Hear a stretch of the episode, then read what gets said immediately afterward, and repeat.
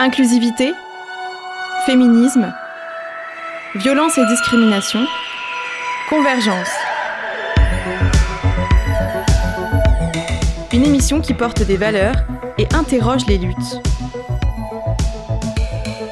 Convergence, c'est tous les premiers lundis du mois, 13h, 14h, sur les ondes de Radio Campus Angers. Bonjour à toutes et à tous. Ouvrez grand vos oreilles. Radio Campus Angers vous propose une nouvelle émission, Convergence. Chaque premier lundi du mois, entre 13h et 14h, vous écouterez une émission de société, une émission de lutte contre toute forme de discrimination. Pour la première de Convergence, la rédaction a décidé de traiter de la thématique du handicap et de l'emploi. Pour en discuter, j'accueille dans le studio de Radio Campus Angers quatre femmes. Marie-Ève Viard, directrice générale de Handicap Anjou, Isabelle Bourgoin, chargée de mission au sein de Cap Emploi 49, Stéphanie Chavenot, référente handicap du groupe Branjon, située à la Pommeraye et spécialisée dans le transport et la logistique, et Stéphanie Tarot, travailleuse en situation de handicap. Quel est le constat de l'employabilité des personnes en situation de handicap en France? Comment accompagner une personne en situation de handicap vers et dans l'emploi? Quelles initiatives et solutions existent pour améliorer leur quotidien au travail? On répond à toutes ces questions et bien plus encore avec nos quatre invités. On accueillera également Benoît d'Infoscope qui nous fera part de sa chronique tout à l'heure. Il reviendra sur le lien qui existe entre le travail et la santé. Allez, on est parti pour une heure ensemble aujourd'hui. Convergence, une émission qui porte des valeurs et interroge les luttes. Bonjour à toutes les quatre. Merci d'avoir accepté mon invitation. Merci, bonjour. bonjour. Alors avant toute chose, euh, il me semblait fondamental de définir de quoi on parle, d'autant plus quand on sait que 12 millions de personnes en France en 2022 possédaient un handicap et euh, parce que 80% de ces handicaps sont invisibles. Depuis 2005 et la loi du 11 février sont désormais pris en compte les quatre familles de handicap moteur, sensoriel, cognitif et psychique. Sont aussi concernées les personnes à mobilité réduite, même temporairement. Selon cette loi, je la cite, constitue un handicap toute limitation d'activité ou restriction de participation à la vie en société subie dans son environnement par une personne en raison d'une altération substantielle, durable ou définitive d'une ou plusieurs fonctions physiques, sensorielles, mentales, cognitives ou psychiques, d'un polyhandicap ou d'un trouble de santé invalidant. Cette loi euh, permet de nombreuses avancées, notamment la création de maisons euh, départementales des personnes handicapées, MDPH, et une meilleure reconnaissance de ces personnes dans la société. En ce qui concerne l'emploi, la loi réaffirme l'obligation d'emploi de moins 6% de travailleurs handicapés pour les entreprises de plus de 20 salariés. Elle renforce aussi les sanctions et crée des incitations d'emploi de personnes handicapées dans les secteurs privés, puis étend euh, ces incitations aux employeurs publics. Alors juste pour euh, resituer, 6% de 20 salariés, ça fait 1,20, donc on ne peut pas couper une personne en deux. Concrètement, ça fait une ou deux personnes en situation de handicap dans l'entreprise. Pour 50 salariés, ça représente 3 personnes. 200 salariés, 12 personnes. Évidemment, si les quotas euh, ne sont pas respectés, les entreprises doivent payer des amendes, mais certaines d'entre elles préfèrent euh, les payer plutôt que d'embaucher euh, des personnes en situation de handicap. Alors que pour rappel, le taux de chômage, le taux de chômage est à 13% pour ces personnes à la fin du premier trimestre 2022, donc presque deux fois plus que la population globale. Euh, en tant qu'organisme et association euh, travaillant directement en faveur des personnes en, situation de handicap, donc je, je Cap Emploi pardon, et Handicap Anjou, comment est-ce que vous prenez en compte euh, le fait que certaines entreprises préfèrent payer des amendes plutôt que d'embaucher des personnes en situation de handicap? Alors parfois c'est pas possible pour ces entreprises d'avoir des, personnes en situation de handicap. Alors on va prendre par exemple les métiers du bâtiment par exemple. Bon, après voilà, c'est toujours possible d'aménager le poste, hein. tout est possible dans l'aménagement de poste, mais après, voilà, il y a parfois malheureusement des entreprises qui ne peuvent pas, ou qui voudraient bien, mais qui ne peuvent pas. Voilà, après, on peut développer en effet sur euh, euh, Cap Emploi, voilà, euh, on va accompagner les personnes, mais aussi on va accompagner les entreprises, justement. On va les sensibiliser, on va faire en sorte de leur présenter des profils de personnes en situation de handicap qui peuvent, qui ont les compétences et qui peuvent très bien travailler au sein de l'entreprise. Oui, justement, j'allais vous demander, c'est aussi votre travail, vous en tant qu'organisme et association chez Handicap Anjou, de valoriser l'emploi de ces personnes en situation de handicap auprès des entreprises, des structures bah, Cap Emploi fait que ça, en fait, euh, tout au long de l'année.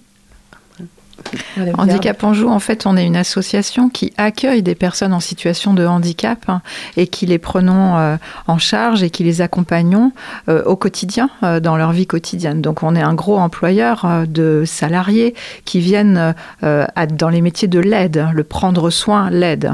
Des métiers qui sont en crise aujourd'hui. on a vraiment un gros problème d'attractivité au niveau national et aussi au niveau international pour tous ces métiers du soin depuis la crise Covid euh, qui s'est euh, prolongée par une grosse crise euh, d'attractivité de tous les métiers du prendre soin. C'est peut-être l'occasion pour une grosse association comme la nôtre qui emploie 300 salariés, effectivement, de s'ouvrir beaucoup plus qu'elle ne le faisait jusqu'à présent parce qu'on a des barrières, nous aussi, alors qu'on travaille avec des personnes en permanence en situation de handicap, mais employer des personnes en situation de handicap pour s'occuper d'autres personnes en situation de handicap, voilà bien des barrières que nous avions euh, finalement historiquement et que nous allons devoir travailler les uns et les autres. On va revenir tout à l'heure sur la difficulté de recrutement des personnels, justement, mais d'abord, est-ce que ce chiffre des 6% d'obligations salariales des personnes en situation de handicap pourrait être augmenté selon vous? Alors déjà, c'est pas nous qui décidons, euh, euh, voilà, mais c'est vrai qu'après, pourquoi pas? Après, je pense qu'il y a vraiment beaucoup de travail à faire au niveau des entreprises, de la sensibilisation. Et puis la représentation, en effet, du, handicap, comme vous l'avez dit, si bien dit, 80% des personnes en situation de handicap, voilà, le, la le, handicap, est invisible. Donc c'est vrai que, bon, euh, il y a toujours ce pictogramme du euh, euh, stationnement pour personnes handicapées, voilà, le fauteuil roulant. Donc c'est les entreprises, même toutes les personnes en fait qui, ne sont, qui ne côtoient pas le, handicap vont se dire ah bah le, handicapé c'est tout de suite fauteuil roulant. Une image biaisée du voilà. handicap. Donc c'est tout ce travail à faire en amont qui est long et qui voilà qui est parfois euh, long, difficile. Et puis bon, bah après c'est nous, on, va euh, faire de la promotion de profil là, de nos bénéficiaires pour justement casser euh, ces différentes représentations. Madame Vier, vous voulez ajouter quelque chose? Une des solutions probablement viendrait sur euh, des périodes d'immersion. Euh, on parlera, je pense, dans, dans cette émission du duo day, euh, au-delà d'une journée inclusive comme celle-là, peut-être que des périodes d'immersion, quelques jours dans un établissement spécialisé, quelques jours dans une équipe, permettent de dédramatiser, de finalement se regarder autrement comme des êtres humains différents les uns des autres.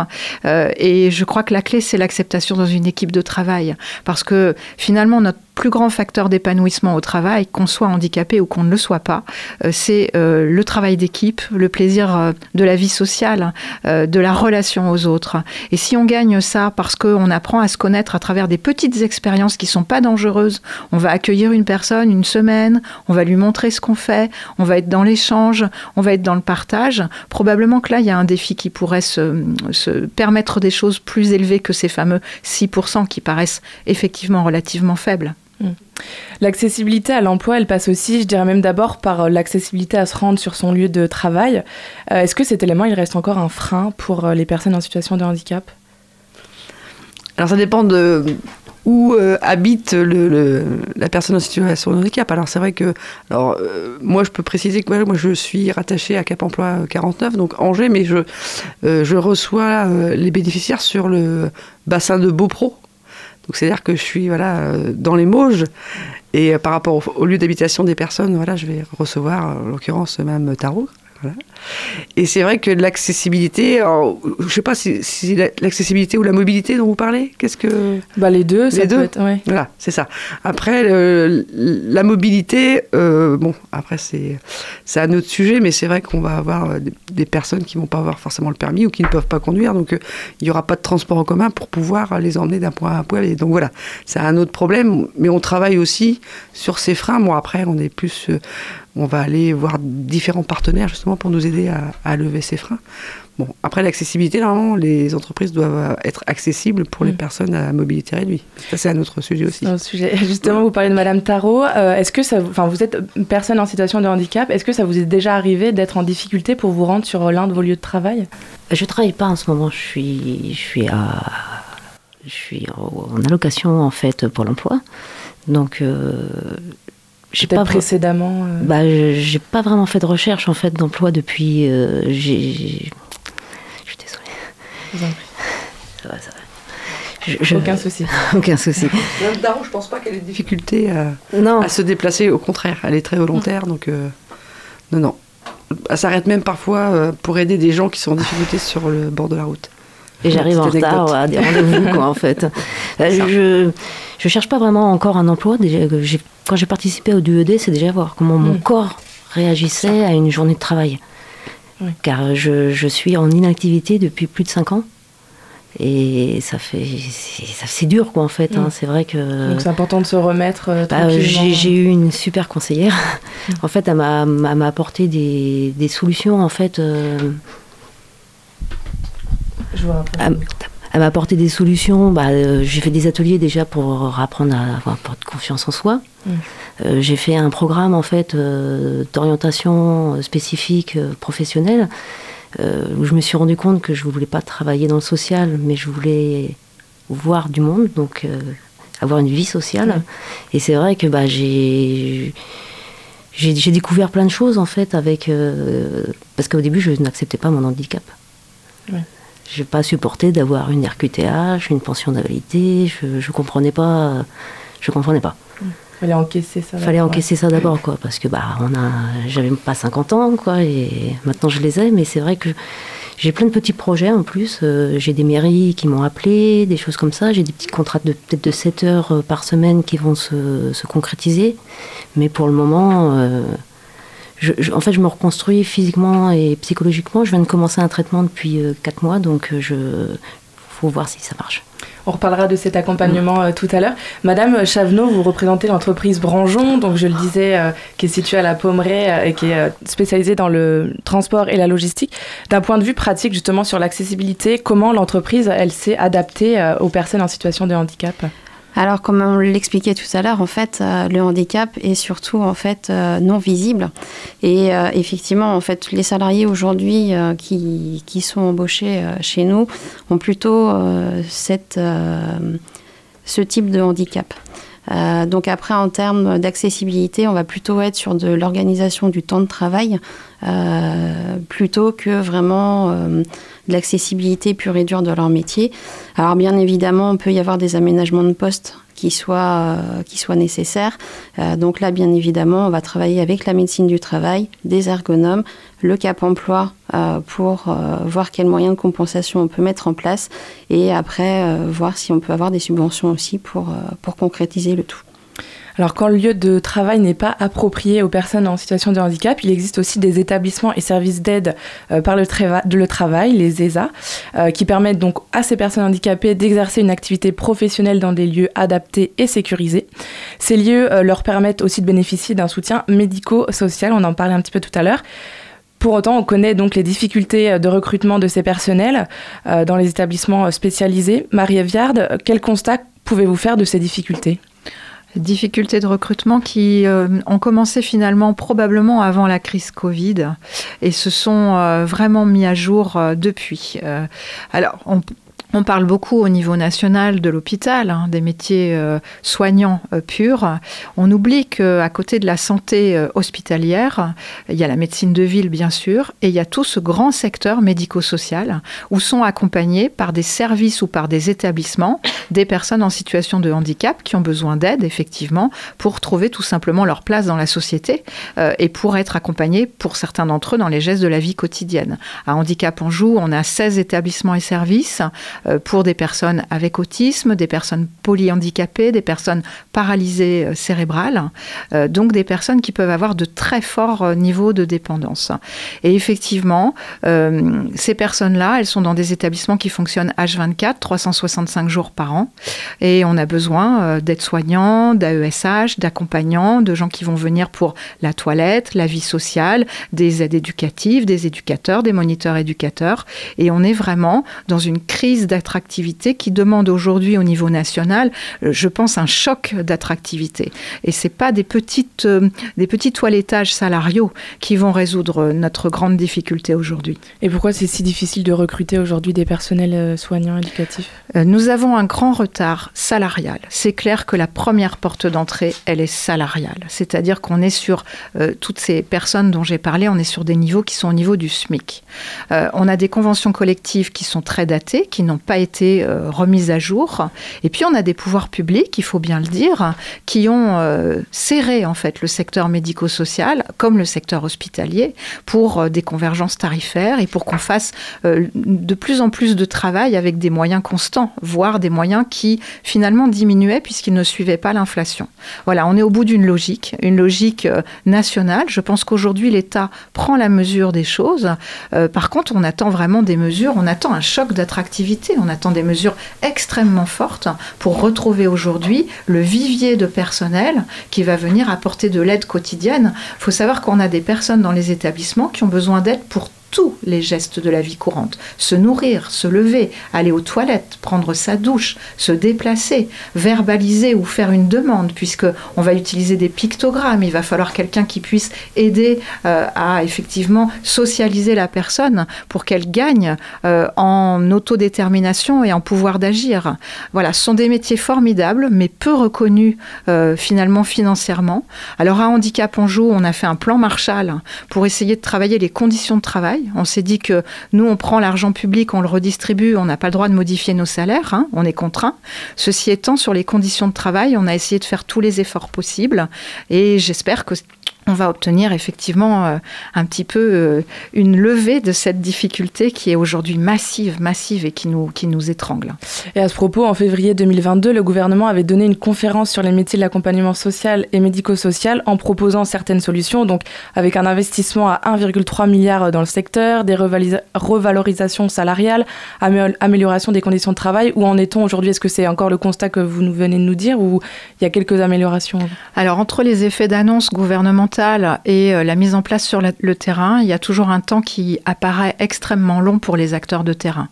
Nous avons attendu euh, novembre-décembre pour obtenir les financements qui permettaient, euh, la grande mesure, c'est une hausse de salaire, la mesure qu'on a appelée le Ségur, de 138 euros net pour un certain nombre de nos salariés. Pas tous, parce qu'aujourd'hui, on se bat pour ceux qui ont été oubliés. Il y a des métiers comme les, les agents de service, par exemple, qui pourtant euh, accompagnent les personnes autour des repas et qui ont été oubliés de ces euh, revalorisations. Du coup, qui restent à des niveaux de SMIC. Et ça veut dire que quand elles sont embauchées, elles vont rester au SMIC pendant 4-5 ans puisque la convention collective n'a pas suivi et ne suit pas encore. La branche est en train de s'organiser pour négocier une nouvelle convention collective, mais il va falloir que l'État, puisque nous, nous ne faisons que gérer une mission de service public financée par l'État et financée par le département pour ce qui concerne les adultes en situation de handicap. Pour les enfants, c'est l'État, effectivement, à travers les agences régionales de santé. Donc la, situation, pour l'instant, est, je dirais, on est aux prémices d'une sortie de crise. On, pourrait dire ça, euh, mais ça paraît encore très très fragile et très insuffisant. Et donc, euh, ces difficultés de recrutement, quelles conséquences ça peut avoir aussi sur le long terme pour les personnes en situation de handicap? C'est-à-dire qu'elles peuvent, certaines peuvent se retrouver seules euh, sans, aide euh, soignante? Oui, et puis alors on a, en, lien avec ce problème d'attractivité, on a aussi un problème d'absentéisme dans notre secteur, puisque ce sont des métiers fatigants, difficiles, pénibles, avec donc euh, des arrêts maladie qui peuvent être fréquents. Ça veut dire qu'on est dans un cercle vicieux, puisque les salariés vont travailler toujours en mode dit dégradé. S'il faut cinq aides-soignantes le matin dans une aile d'un établissement pour faire par exemple les douches et l'accompagnement à la toilette et au lever, au petit déjeuner, eh bien si on est trois euh, parce qu'on a deux absents pour arrêt maladie et on n'a pas réussi à recruter le matin même, ben, ça veut dire qu'à trois on va faire le travail de cinq parce que les douches n'attendent pas. Les gens ne restent pas allongés dans leur lit. Euh, heureusement, nos salariés sont suffisamment effectivement euh, éthiquement constitués qu'ils vont faire leur maximum pour s'occuper au maximum des personnes. Donc ils courent, ils se fatiguent et donc au bout d'un moment, à nouveau des arrêts maladie vont s'enclencher. Donc le, problème de l'attractivité est un cercle vicieux dans lequel on est en train de s'enfermer aujourd'hui et de finalement surfatiguer nos salariés euh, pour un service qui est, on appelle ça le mode dégradé, mais qui devient l'habitude aujourd'hui. D'où, pour revenir au début de l'intervention et de l'émission, effectivement, je crois qu'il va falloir qu'on s'ouvre aussi et à une, finalement, à des bonnes volontés autres que des gens diplômés, des gens qui peuvent travailler à temps plein. Il va falloir aussi qu'on travaille sur des petits temps de travail avec des personnes en situation de handicap qui ont juste de la bonne volonté. Et donc, euh, j'apprécie beaucoup la présence de Cap Emploi et je crois qu'il faut qu'on fasse un vrai travail de partenariat pour offrir effectivement euh, des possibilités à ce niveau-là. On parle de l'accompagnement des personnes en situation de handicap juste après cette petite pause musicale.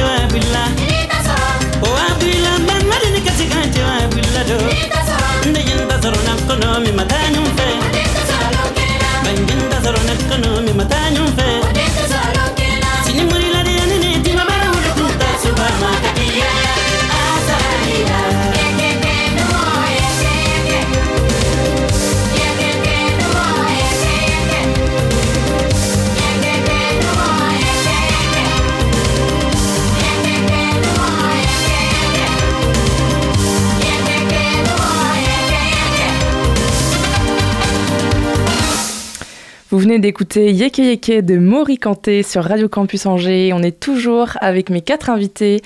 Pour ce deuxième volet de l'émission sur le handicap et l'emploi, j'aimerais que l'on aborde plus précisément la question de l'accompagnement des personnes en situation de handicap vers et dans l'emploi. L'accompagnement, ça fait partie des missions des réseaux euh, Cap Emploi, des réseaux créés en octobre 2000 et depuis 2018, il y a même des missions de maintien dans l'emploi qui ont été intégrées au sein de ces organismes de placement spécialisés. Madame Bourgoin, en tant que chargée de mission dans l'un de ces réseaux, de manière très concrète, est-ce que vous pouvez nous expliquer en quoi consiste ce travail d'accompagnement? Alors comme vous l'avez dit, en effet, il y a trois grands secteurs, trois grandes missions de Cap Emploi. Donc on a le service maintien, en effet, pour les salariés qui ont euh, déjà une reconnaissance, quoi, qui sont bénéficiaires de l'obligation d'emploi, on va pouvoir les accompagner pour euh, qu'ils soient maintenus dans l'emploi, c'est-à-dire s'ils ont besoin d'être reclassés dans l'entreprise.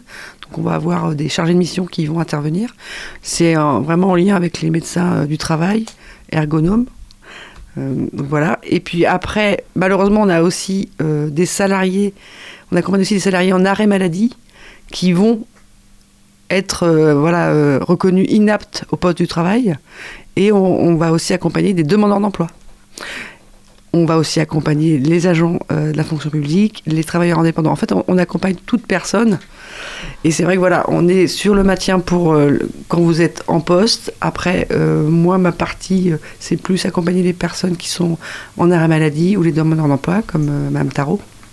Et on va, voilà, euh, et le service entreprise dont je vous parlais tout à l'heure, qui va lui intervenir pour euh, sensibiliser les entreprises, euh, rencontrer les employeurs, mettre en place des stages, on appelle, on appelle ça la PMSMP, hein, période de mise en situation en, milieu professionnel, qui va permettre voilà, de pouvoir tester une personne en situation de handicap et de voir que cette personne est fantastique, mmh. qu'elle peut voilà, travailler tout à fait comme une autre personne lambda, si je peux me permettre d'utiliser ce terme-là. Et euh, moi, mes grandes, missions, ce sont vraiment euh, d'accompagner, d'accueillir les personnes, comme euh, Mme Tarot. Hein. Mme Tarot, ça fait depuis avril 2021 que, que l'on se connaît. Donc, accueillir les personnes, les renseigner, les informer sur tout ce qu'elles peuvent avoir comme voilà, aide prestations, etc., etc. Et puis après, proposer voilà, des différentes actions d'élaboration de projets, euh, des stages, euh, les duodés, etc. Jusqu'à l'emploi en fait. Et après, quand la personne est dans l'emploi, c'est une chargée de mission du service entreprise qui va prendre le relais. et comment la personne en situation de handicap, peut-être Madame Tarot, vous pouvez réagir, peut-elle aussi être actrice de cet accompagnement? Elles sont surtout, ils sont surtout, surtout acteurs de, de leur conversion. en tout cas, mes bénéficiaires, oui, je leur demande de, de s'investir beaucoup et puis de, je leur donne du travail d'un rendez-vous à l'autre. Pour, voilà. Même tarot. Mm. Est-ce que vous voulez bien nous redire un petit peu ce que ce bilan, enfin faire un bilan un petit peu depuis 2021 Donc euh, vous connaissez euh, Madame Bourgoin, ce que ça vous a apporté euh, en tant que personne en situation de handicap? Bah, quand on s'est connus, j'étais encore salariée en accident de travail, en arrêt de maladie à ce moment-là, parce que j'ai eu deux opérations coup sur coup des épaules. Et on, s'est eu d'abord un, appel téléphonique. Et bah, ça a bien passé, parce que j'avais peur en fait, j'avais, je savais pas où j'allais, j'allais me faire licencier en fait. Euh, et euh, dès qu'on s'est rencontrés, en fait, il y a eu tout de suite des échanges, et puis c'est. Elle connaît le monde de l'handicap. Euh, comment je sais pas comment vous dire. Ça vous a mis à l'aise Ça m'a mis à l'aise et en confiance et euh, je savais que j'étais accompagnée. Parce que c'est bah, vrai que déjà quand on est, euh, entre guillemets, même bon, Pôle emploi, quand on n'a pas de RQTH ou choses comme ça, c'est mm. déjà difficile de, de, se remettre à, soit à niveau, soit d'avoir de la confiance en soi. Et c'est vrai que bah, Isabelle, tout de suite, euh, on, on, avait un fil, en fait, on suivait un fil. Il fallait déjà que je me reconstruise psychologiquement au départ, physiquement et, on avance. Étape par étape. Étape par étape. Donc il y a des choses concrètes qu'on a fait ensemble, comme des ateliers, euh, des duodés, des choses comme ça. Et moi, concrètement, de mon côté, bah, j'ai fait une petite thérapie, j'ai fait des choses aussi pour que je puisse euh, m'en sortir, avancer. Stéphanie Chavenot, en tant que euh, référente handicap du groupe Branjon, est-ce que votre travail il est finalement très différent de celui de Madame Bourgoin? Non, pas, pas énormément dans le sens où euh, l'un des premiers enjeux en fait euh, du référent handicap, ça va être de, sensibiliser en fait euh, les salariés et les managers aux différents types de handicap. On l'a évoqué tout à l'heure, aujourd'hui beaucoup de handicap, beaucoup de personnes pensent que le handicap n'est que moteur, alors que ça n'est absolument pas le cas. Et c'est vraiment aborder ce sujet-là, le démystifier, parce que le terme handicapé est très péjoratif et il y a vraiment besoin en fait de faire peau neuve sur cette situation.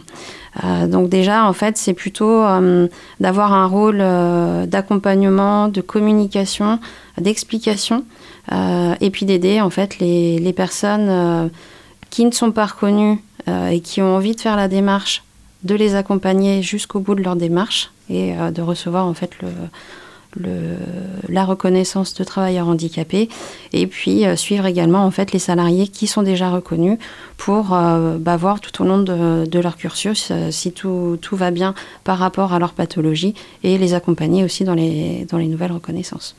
On en parlait tout à l'heure un petit peu de la crise du Covid. De quelle manière le travail d'accompagnement il a évolué aussi le fait qu'on reste beaucoup chez nous, qu'il y ait le télétravail Peut-être toutes les deux vous pouvez réagir sur la question. Bah, pour ma part, euh, j'étais déjà chargée de mission euh, lors du premier confinement. Ça a été très très difficile puisque nous on reçoit les personnes en physique, il y a quand même une relation qui se crée, euh, comme le disait très bien Stéphanie. Et c'est vrai que c'était un moment très difficile. Après, bon, bah, après avec toutes les restrictions qu'il y avait, on pouvait pas malheureusement faire autrement, sachant que nous quand même nos, nos bénéficiaires sont quand même en, ont des problèmes de santé, donc parfois plus fragiles que d'autres. Donc c'est vrai mmh. qu'on a pris nos précautions mais c'est vrai que notre métier n'a pas réellement évolué. Après, on va dire que c'est plus les mentalités qui ont évolué euh, par rapport au handicap. Et alors tout à l'heure, vous parliez du euh, taux de chômage donc, qui est 13%, mais il faut savoir que dans le Maine-et-Loire, on est en plein emploi, on est à, peu près 4%. Donc euh, il y a de moins en moins, on va dire, de demandeurs d'emploi. Donc nos candidats qui sont extraordinaires, on va pouvoir les présenter plus facilement aux entreprises. Donc ça a évolué, pour, en tout cas pour mon ressenti, dans le bon sens. Madame Chavenot, vous voulez rajouter quelque chose peut-être? Oui, et puis après, aujourd'hui, en fait, il faut, vraiment se dire que le handicap n'est pas du tout, en fait, un frein euh, à l'emploi. Euh, si on regarde ne serait-ce que sein du groupe, aujourd'hui, on peut avoir euh, tout niveau en fait euh, de salariés avec une reconnaissance, ça va être euh, de, l'ouvrier terrain à euh, du personnel de direction. Enfin, mm. vraiment, il n'y a aucun frein sur, sur cette notion de handicap. Après, effectivement, il faut que la pathologie corresponde aux restrictions éventuelles de la personne. L'entreprise Branjon s'est également engagée comme activateur de progrès, une initiative de l'AGFIP, l'Association de mm. gestion de fonds pour l'insertion des personnes handicapées. Il y a eu également euh, votre première participation à la Semaine européenne du handicap du 14 au 22 novembre euh, de l'année dernière, et notamment avec le dispositif euh, Duodet le jeudi 17 novembre. Cette année, c'était la cinquième édition de ce dispositif où une entreprise ou une collectivité accueille une, personne, en situation de handicap. C'était le cas pour Madame Tarot. Et elle forme un duo avec un professionnel volontaire. Est-ce que rapidement, vous pouvez nous expliquer pourquoi c'était important pour l'entreprise de mettre en place ce dispositif, de participer à la semaine du handicap? Alors tout simplement parce que euh, sur l'année 2022, donc on a fait euh, au sein du groupe en fait un audit sur sur le handicap euh, avec l'aide de, la GFIP et puis d'un prestataire extérieur et on veut vraiment montrer en fait l'engagement du groupe sur sur cette thématique et la semaine du handicap était en fait pour nous avait deux objectifs. Le premier, sensibiliser en fait les managers sur toutes les tous les différents euh, handicaps et également en fait participer à cette journée pour euh, euh, démystifier le handicap, vraiment montrer le, le, fait que tous les salariés en fait peuvent peuvent venir occuper les postes au sein du groupe. Et, c'est vrai que euh, quand on a lancé les appels à candidature pour, euh, pour euh, bah, justement participer, à, cette journée, plusieurs services en fait se sont mobilisés pour justement accueillir des personnes. donc Stéphanie nous a rejoint en espérant que l'année prochaine bah, on puisse accueillir plusieurs personnes. Vous le disiez aussi, l'entreprise s'est engagée à faire de la sensibilisation auprès de ses salariés. Ça a consisté en quoi concrètement? Ah, Concrètement, donc là, tout d'abord, euh, sur la partie manager, en fait, on a fait euh, un jour euh, un jour à handicap. Donc on a pris vraiment les, différentes familles de handicap en expliquant par des pathologies très simples ce, qui, ce, qui ont, ce qui découlé derrière en fait. Ce qui permettait aussi à chacun de se projeter pour de se dire ah bah oui moi effectivement peut-être que dans mes équipes j'ai des personnes qui peuvent correspondre à cette pathologie je m'en suis pas souciée auparavant ou elles me l'ont pas expliqué. Et c'est aussi une prise de conscience euh, pour, euh, bah pour ouvrir les, les, la discussion, tout simplement. Et donc, selon vous, c'est Madame Viard, pardon, allez-y. Oui, je voulais compléter. Je voulais compléter pour euh, les, les personnes plus jeunes, euh, ce genre d'expérience, euh, comme ça a été développé par l'entreprise Branjon. nous, on a des équipes dans ce qu'on appelle les CESAD, services d'éducation et des soins spécialisés à domicile, qui en fait accompagnent des jeunes scolarisés en situation de handicap. et on va les accompagner très jeunes, à partir de 16-17 ans. Et je voulais juste donner l'autre versant, c'est-à-dire qu'il y a un avantage aussi pour ces jeunes en situation de handicap qui est de découvrir des métiers. Parce que quand on est déficient intellectuel ou qu'on a des troubles autistiques, entre l'idée qu'on se fait euh, de ce que c'est qu'être boulanger et le fait de le pratiquer même pendant une seule journée, même pendant une seule journée, on va effectivement découvrir concrètement, puisque ce sont des jeunes pour lesquels finalement l'apprentissage ne peut pas être que théorique. Il faut qu'il soit réel, il faut qu'il soit euh, sur le terrain et il faut vraiment pratiquer. Donc il y a un avantage aussi pour les jeunes et pour les personnes en situation de handicap qui est aussi de regarder vers quel métier euh, on va pouvoir aller s'orienter. Parce que moi je défends l'idée que c'est pas parce qu'on présente un handicap euh, psychique ou intellectuel qu'on n'a pas le droit aussi à choisir son, son secteur, son métier. voilà, il y a quand même aujourd'hui foultitude de métiers possibles. Il faut les découvrir, il faut aller à leur rencontre. Et la valeur ajoutée pour ces jeunes-là, c'est aussi celle-là, c'est découvrir et puis se dire bah non finalement euh, les espaces verts euh, bah, quand il pleut c'est pas très agréable euh, c'est pas juste une tondeuse l'été. Enfin vous voyez il y, a vraiment à expérimenter. Et pour des personnes notamment celles qui sont en situation de déficience intellectuelle c'est extrêmement important de pouvoir effectivement aller vraiment expérimenter l'idée qu'on se fait d'un métier. Et puis dernier aspect aussi positif si on peut vendre l'idée à des gens qui nous écoutent l'aspect positif c'est de découvrir que derrière un handicap il y a souvent des particularités. Et lorsqu'on s'adapte à ces particularités, on rend service aux autres salariés qui ne sont pas en situation de handicap. Je pense notamment aux particularités sensorielles des personnes avec autisme, qui aujourd'hui sont très connues au niveau de la sensibilité au bruit, à la lumière, euh, à certains espaces de travail. Et en fait, lorsqu'on adapte nos espaces d'accueil pour ces personnes-là, euh, les autres salariés neurotypiques standards, euh, pour ne pas dire normaux, euh, disent ouf, ça fait du bien, c'est vraiment beaucoup plus agréable. Donc vous voyez, il y a aussi une valeur ajoutée, on a beaucoup à apprendre finalement des particularités de ces personnes-là. Oui, et c'est aussi ces semaines de sensibilisation, ces initiatives du ODE qui permettent aussi de changer le regard petit à petit sur les personnes en situation de handicap. Madame Tarot, comment vous avez été accueillie dans l'entreprise Branjon, notamment par euh, les autres salariés bah, J'ai été accueillie par Julie. J'ai passé la journée avec elle à, l'accueil, en fait. Et bah, chaque salarié passe par l'accueil. Et j'ai pas eu de regard. Euh, euh, je, sais même pas si tout le monde me regardait comme une personne normale. Normale. Bah, j'ai pas d'handicap qui se voit. Hmm. Donc c'est vrai qu'on m'a dit bonjour comme on parlait du duo on parlait que j'étais là pour passer la journée, mais il n'y a, pas de, a pas eu de questions, il n'y a pas eu de, regard un peu bizarre. Mais c'est vrai qu'au niveau de l'handicap euh, non visuel comme ça, quand on est comme ça, il n'y a pas que le monde du travail, il y a le monde familial aussi. Euh, moi, je sais que dans, ma famille proche, hein, tant qu'on n'est pas dans une case, qu'on n'a pas une RQTH, qu'on n'a pas une pension d'invalidité, bah, on est en arrêt, donc on on ne sait pas trop évaluer, nous, notre situation, mais les gens, nous, on est, on est dans on n'est pas dans une case, donc on n'est pas. Euh, moi, je sais que quand j'ai euh, j'ai eu ma RQTH, quand j'ai tout eu, et eh ben, j'ai l'impression que, que la vision des gens était différente sur mon arrêt de travail, quoi, en fait. Mm. Parce que bah, quand s'ils me voyaient rien faire, en fait, je, ça se voit pas. Donc, en fait. Euh, et puis quand on passe un week-end avec la famille et là qu'ils me voient dormir avec des, des attelles thermoformés, des choses comme ça, bah, ils se rendent compte que bah, quand ils me voient la journée, je suis peut-être bien, mais la nuit, j'ai des choses qui m'aident à dormir, que ce soit des médicaments, des accessoires, et que bah voilà quoi, c'est tant qu'on me demande pas à soulever des charges, ça se voit pas. Est-ce que cette reconnaissance et cette valorisation de, des personnes handicapées, elle passe pas aussi d'abord par euh, une inclusion à l'école? Et une sensibilisation dès, dès l'école. Ah, c'est un grand débat, mais oui. Normalement, il y a obligation de, toute façon. Alors moi, je voilà, je connais pas trop le sujet de l'école, mais il y a obligation quand même d'avoir.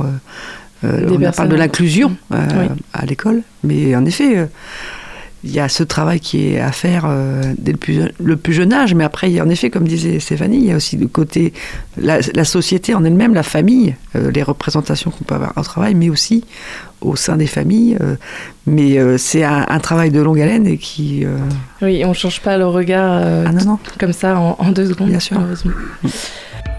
Convergence, une émission qui porte des valeurs et interroge les luttes. Sur les ondes de Radio Campus Angers. On va écouter tout de suite une euh, chronique. Donc, euh, on accueille Benoît euh.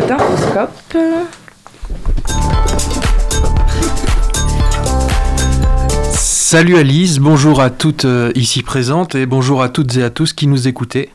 Alors tu vas toi aussi nous parler du lien qui peut exister entre handicap et emploi et plus exactement l'impact que peut avoir le travail sur la santé des salariés.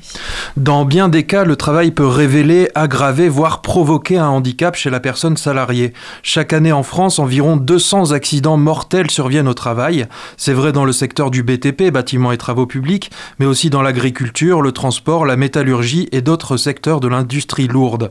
Si des centaines de travailleurs, de salariés, d'artisans perdent la vie chaque année dans notre pays dans l'exercice de leurs fonctions, c'est qu'il y a aussi tous les ans des milliers d'accidents du travail incapacitants et de déclarations de maladies professionnelles. Ces travailleurs concernés se retrouvent en incapacité, en inaptitude, en dehors des exigences d'une profession à laquelle ils ont voué leurs efforts, jusqu'à mettre leur santé, voire leur vie en danger. Ce n'est toutefois pas systématique. Bien entendu, pour beaucoup de salariés, le travail peut être épanouissant et émancipateur. Mais pour beaucoup aussi, le port de charges lourdes dans un entrepôt Amazon, la, la manipulation de produits chimiques dans le nettoyage ou la répétition des mêmes gestes dans un hypermarché, pour prendre trois exemples du secteur tertiaire, peuvent conduire à une situation de handicap. Une situation de handicap qui aurait pu être évitée avec des conditions de travail moins pénibles, non seulement pour les salariés à la santé fragile, mais aussi pour tous les employés avec des milliers de personnes handicapées en raison de leur travail, on peut dès lors prendre la mesure de l'influence, pour ainsi dire néfaste, d'un emploi sur des personnes dont la santé physique ou psychique est déjà fragile, mais qui ignorent être en situation de handicap du fait d'un défaut de prise en charge ou de diagnostic clair. Ça nous amène justement à ta propre expérience. Oui, et c'est toujours délicat, en tout cas pour moi, de parler de mon cas personnel sur lequel je n'ai pas l'habitude de m'attarder en tant que journaliste, mais je vais faire cet effort aujourd'hui puisque le sujet s'y prête. Depuis mes 19 ans, je souffre d'un trouble psychique et dans mon combat contre cette maladie, ma première victoire a été de la reconnaître et de la faire reconnaître à l'âge de 25 ans et au bout d'une longue dépression. De mes 23 à mes 25 ans, les deux années précédentes, j'ai occupé un emploi quasiment à temps plein dans un journal que je ne citerai pas mais qui se reconnaîtra. C'était ma première longue, expérience dans ce métier que je rêvais de faire depuis gamin.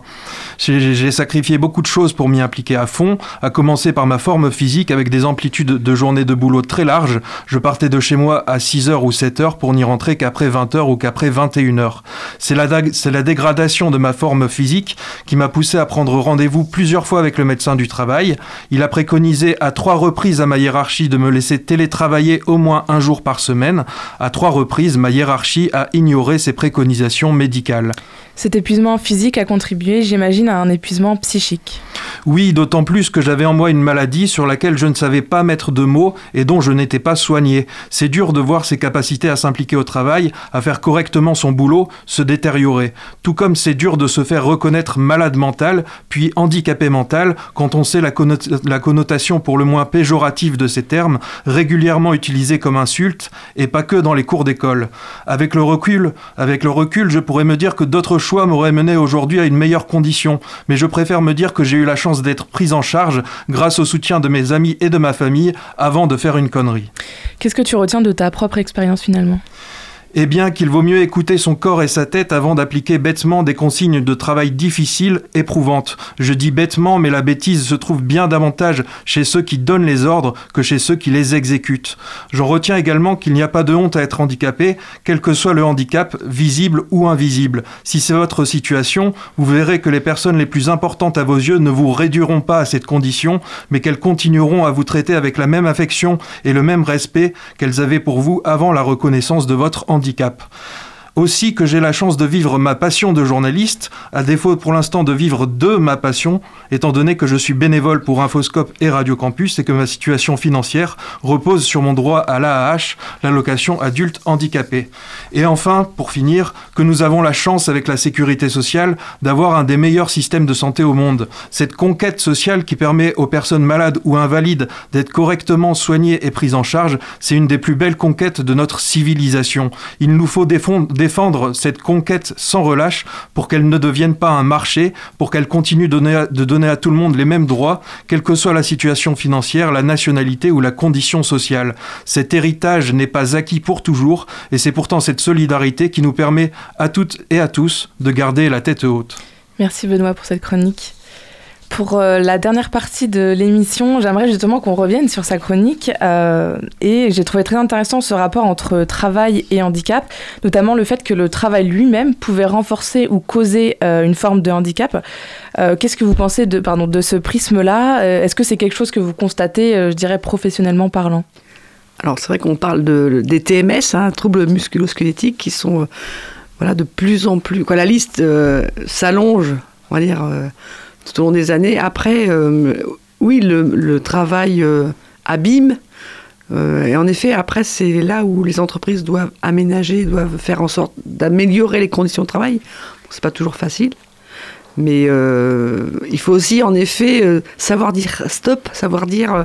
mais c'est pas toujours facile. Il y a, nous, on accompagne des, personnes qui ont une moyenne d'âge. Voilà, on est plus sur du senior, on va dire. C'est comme ça, 50 ans. Hein, Mais euh, et la valeur de travail est très importante pour euh, ces, personnes. Donc c'est vrai qu'on travaille, on travaille, on travaille, on travaille. Et puis au bout d'un moment, le corps. J'ai des personnes qui ont été obligées, ils ne pouvaient plus travailler en fait. Des personnes qui elles ne pouvaient plus travailler parce que le corps a dit stop à un moment donné. Oui, ça me fait penser au burn-out aussi, euh, qui est maintenant reconnu comme une maladie euh, professionnelle. Madame Viard, vous voulez ajouter quelque chose?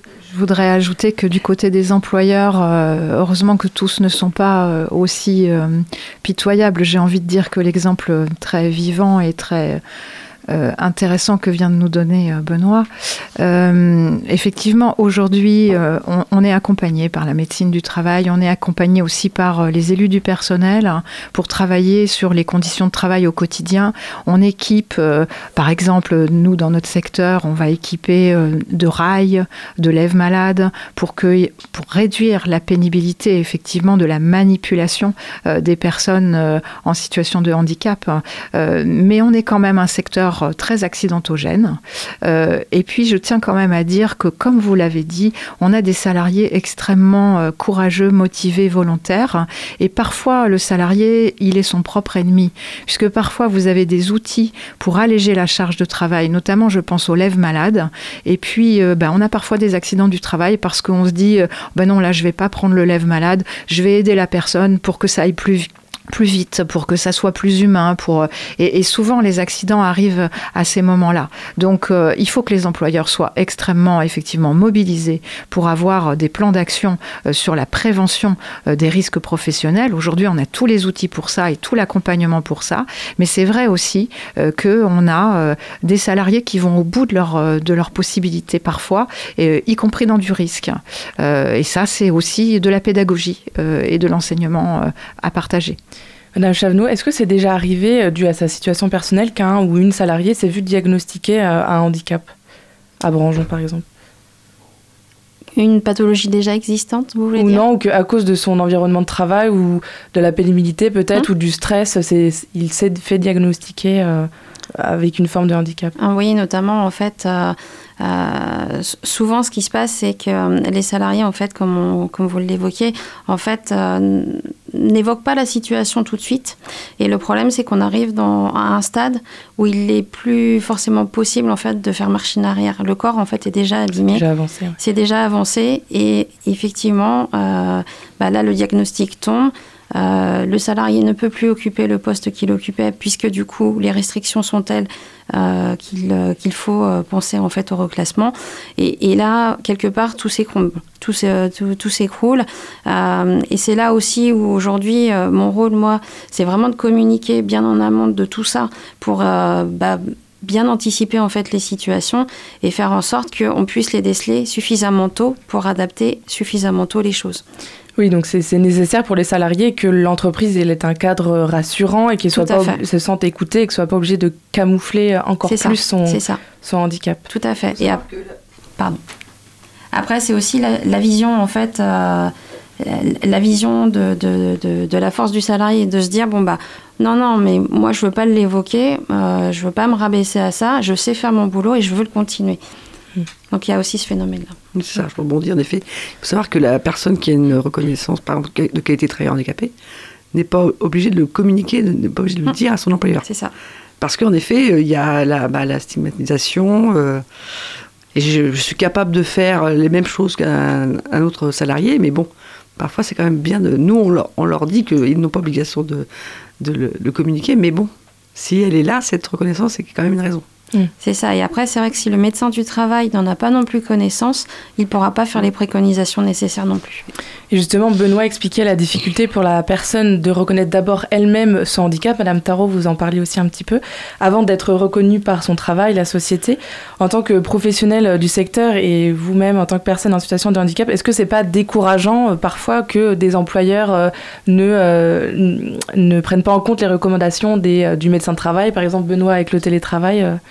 Comment est-ce qu'on réagit à ça? On en, a, tous les jours euh, dans, parmi les personnes qu'on accompagne. On est victime aussi, euh, finalement, euh, quand on vit la situation de handicap, on n'est pas une exception par rapport aux troubles de la, de la vie sociale et de la société. Donc, si la justice était partout et l'éthique était droite, identiquement dans tous les espaces de travail, de scolarisation et de société, on le saurait et on serait tous réjouis de ça. C'est pas le cas. donc, effectivement, c'est un sur-handicap au handicap, c'est effectivement de devoir aussi questionner encore plus les choses, puisque on a des particularités et des besoins euh, spécifiques.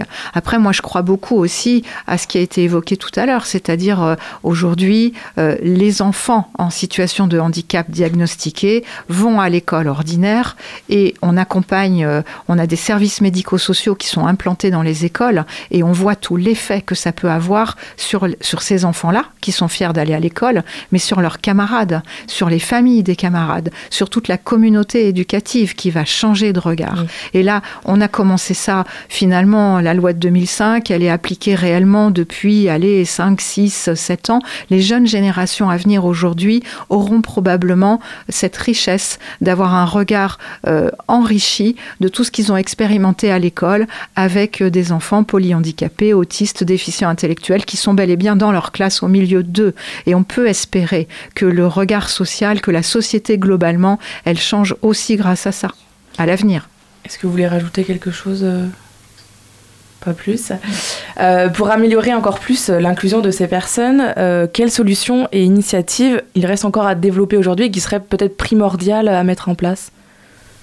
Le plus rapidement possible Madame Chavenot, peut-être dans une entreprise bah, déjà travailler vraiment étroitement avec euh, tous les tous les acteurs en fait euh, du handicap, euh, le Cap Emploi, la GFIP et bien d'autres, puisque du coup il y a bien des institutions aujourd'hui qui existent et qui qui sont là aussi pour travailler sur la, la rééducation en fait des, des, personnes en situation de handicap. Euh, on peut aussi euh, bien évidemment se dire bon bah voilà par l'intermédiaire des stages, des choses comme ça, vraiment aller beaucoup plus loin. Oui, puis en effet en entreprise on peut faire appel à des ergonomes. Le médecin du travail bon, est quand même là, lui, c'est la, la, personne qui va faire les préconisations. Et après, il y a tout l'étude de poste qui est, qui est possible de faire. Après, voilà, la mise en place de, matériel s'il faut ou aménagement des horaires. Mais c'est vrai que c'est assez long à, à mettre en place. à mettre en place. Mais bon, euh, l'objectif étant de pérenniser la personne dans l'emploi. Ou en tout cas, la maintenir. La maintenir dans l'emploi. On est sur une radio étudiante. Moi, je proposerais bien à tous les étudiants qui sont sensibilisés à la question du handicap, euh, effectivement, euh, de venir euh, découvrir, d'appeler les associations. Handicap Anjou en fait partie, il y en a d'autres, qui seront prêts à les accueillir pour des jobs d'été, pour travailler les week-ends, pour venir soutenir nos équipes et se, se confronter à cette question du handicap quand on est étudiant en psycho, par exemple, voilà qui est tout à fait passionnant que de venir effectivement à la fois nous aider, puisque puisque les, les, personnes en situation de handicap ont besoin d'être prises en charge dans les établissements, mais aussi découvrir soi-même de quoi parle-t-on et dédramatiser la situation et aller à la rencontre des belles personnes qu'on accueille dans les établissements. Alors pour terminer un petit peu cette émission, une question peut-être un peu euh, philosophique, utopiste, mais euh, pour vous, une, une société 100% inclusive, euh, ça se définirait comment en quelques mots? Madame Tarot, peut-être vous voulez commencer Faire tomber les barrières. Je pense qu'il y a déjà beaucoup, quoi. Le regard des gens, quoi. En fait, ne pas se limiter à, à une RQTH ou une case ou quelque chose comme ça. On est tous des humains, quoi. Depuis d'avoir, euh, depuis, depuis d'avoir en effet euh, ces fameux titres euh, Hmm. qui permet de d'accéder normalement plus facilement à l'emploi, voilà, ce qu'on appelle bénéficiaire de l'obligation d'emploi, en effet. Ne plus avoir ça pour pouvoir travailler, parce que les, les personnes, euh, nos bénéficiaires veulent travailler, en fait. C'est ça. Euh, Ils sont en demande. Elles, elles sont en demande, après elles ont des restrictions. Donc il faudrait, ça serait bien qu'il n'y ait plus du tout, voilà, de, pas de passe-droit, mais d'avoir ce document pour pouvoir dire, bah moi je, je veux travailler, mais, euh, et c'est vrai que c'est un petit peu dommage en effet. Madame Chavenot. Et surtout de se dire euh, que chacun peut être concerné euh, tôt ou tard euh, dans sa vie personnelle euh, par cette situation. Oui, parce que je rappelais juste en début d'émission, je parlais d'un handicap même temporaire. euh, Ces personnes-là sont concernées dans la loi de 2005. Madame Villard, le dernier mot Oui, je terminerai euh, exactement comme ça vient d'être dit, que toute personne en situation de handicap n'ait plus la nécessité de faire appel à euh, des choses où il faut des, accompagnements spéciaux. Si on était dans une société totalement 100% inclusive, rien de spécial ne devrait être dû à ces personnes-là, qui seraient des personnes. euh, nous pensons, nous, dans le milieu spécialisé, qu'elles ont des plus, ces personnes-là. Eh bien, il faudrait que toute la société s'en rende compte et qu'effectivement, il n'y ait plus besoin d'adaptation puisque tout serait euh, accessible, universellement euh, inclusif. Euh, voilà, on peut rêver. Si cette thématique euh, vous a intéressé et vous intéresse et que vous avez envie d'aller euh, plus loin, je vous propose plusieurs références. Un ouvrage qui est sorti en 2019, peut-être vous le connaissez, Handicap et travail de la société, de la sociologue, n'importe quoi, Anne Rev- Revillard. La chercheuse y constate justement la double marginalité dont sont victimes les personnes en situation de handicap par rapport et dans le travail. Il y a également une série de télévisée euh, sur TF1 qui vient de sortir. Alors je l'ai pas regardé euh, personnellement, mais j'ai regardé des critiques et c'était plutôt positif. Euh, on un petit peu de l'école, donc euh, qui s'appelle Lycée Toulouse-Lautrec et qui euh, euh, prend en compte des élèves valides et invalides. Euh, et je trouvais ça euh, assez chouette de, de mettre un lien avec aussi avec l'école. Euh, et enfin, un podcast en cinq épisodes à vous conseiller qui s'appelle 80%, euh, dû au 80% de handicap invisible. Il est sorti en novembre dernier à l'occasion de la 26e semaine du handicap européenne, dont on parlait tout à l'heure. L'INA s'est associé avec France Télé, Radio France et Arte. Il donne la parole à des hommes et des femmes travaillant dans l'audiovisuel et qui sont porteurs d'un handicap invisible. Merci beaucoup à toutes les quatre d'être venues euh, aujourd'hui. Voilà, c'est déjà la fin de cette première émission Convergence. Merci beaucoup à toutes les quatre pour ces discussions autour du handicap et de l'emploi. Merci aussi à Benoît pour sa chronique très intéressante et à Hugo à la technique. Et bien sûr à vous tous et toutes de nous avoir écoutés aujourd'hui. Nous, on se donne rendez-vous dans un mois pour le prochain Convergence. Convergence, une émission à retrouver en replay sur le www.radiocampusangers.com et sur toutes les plateformes de podcast.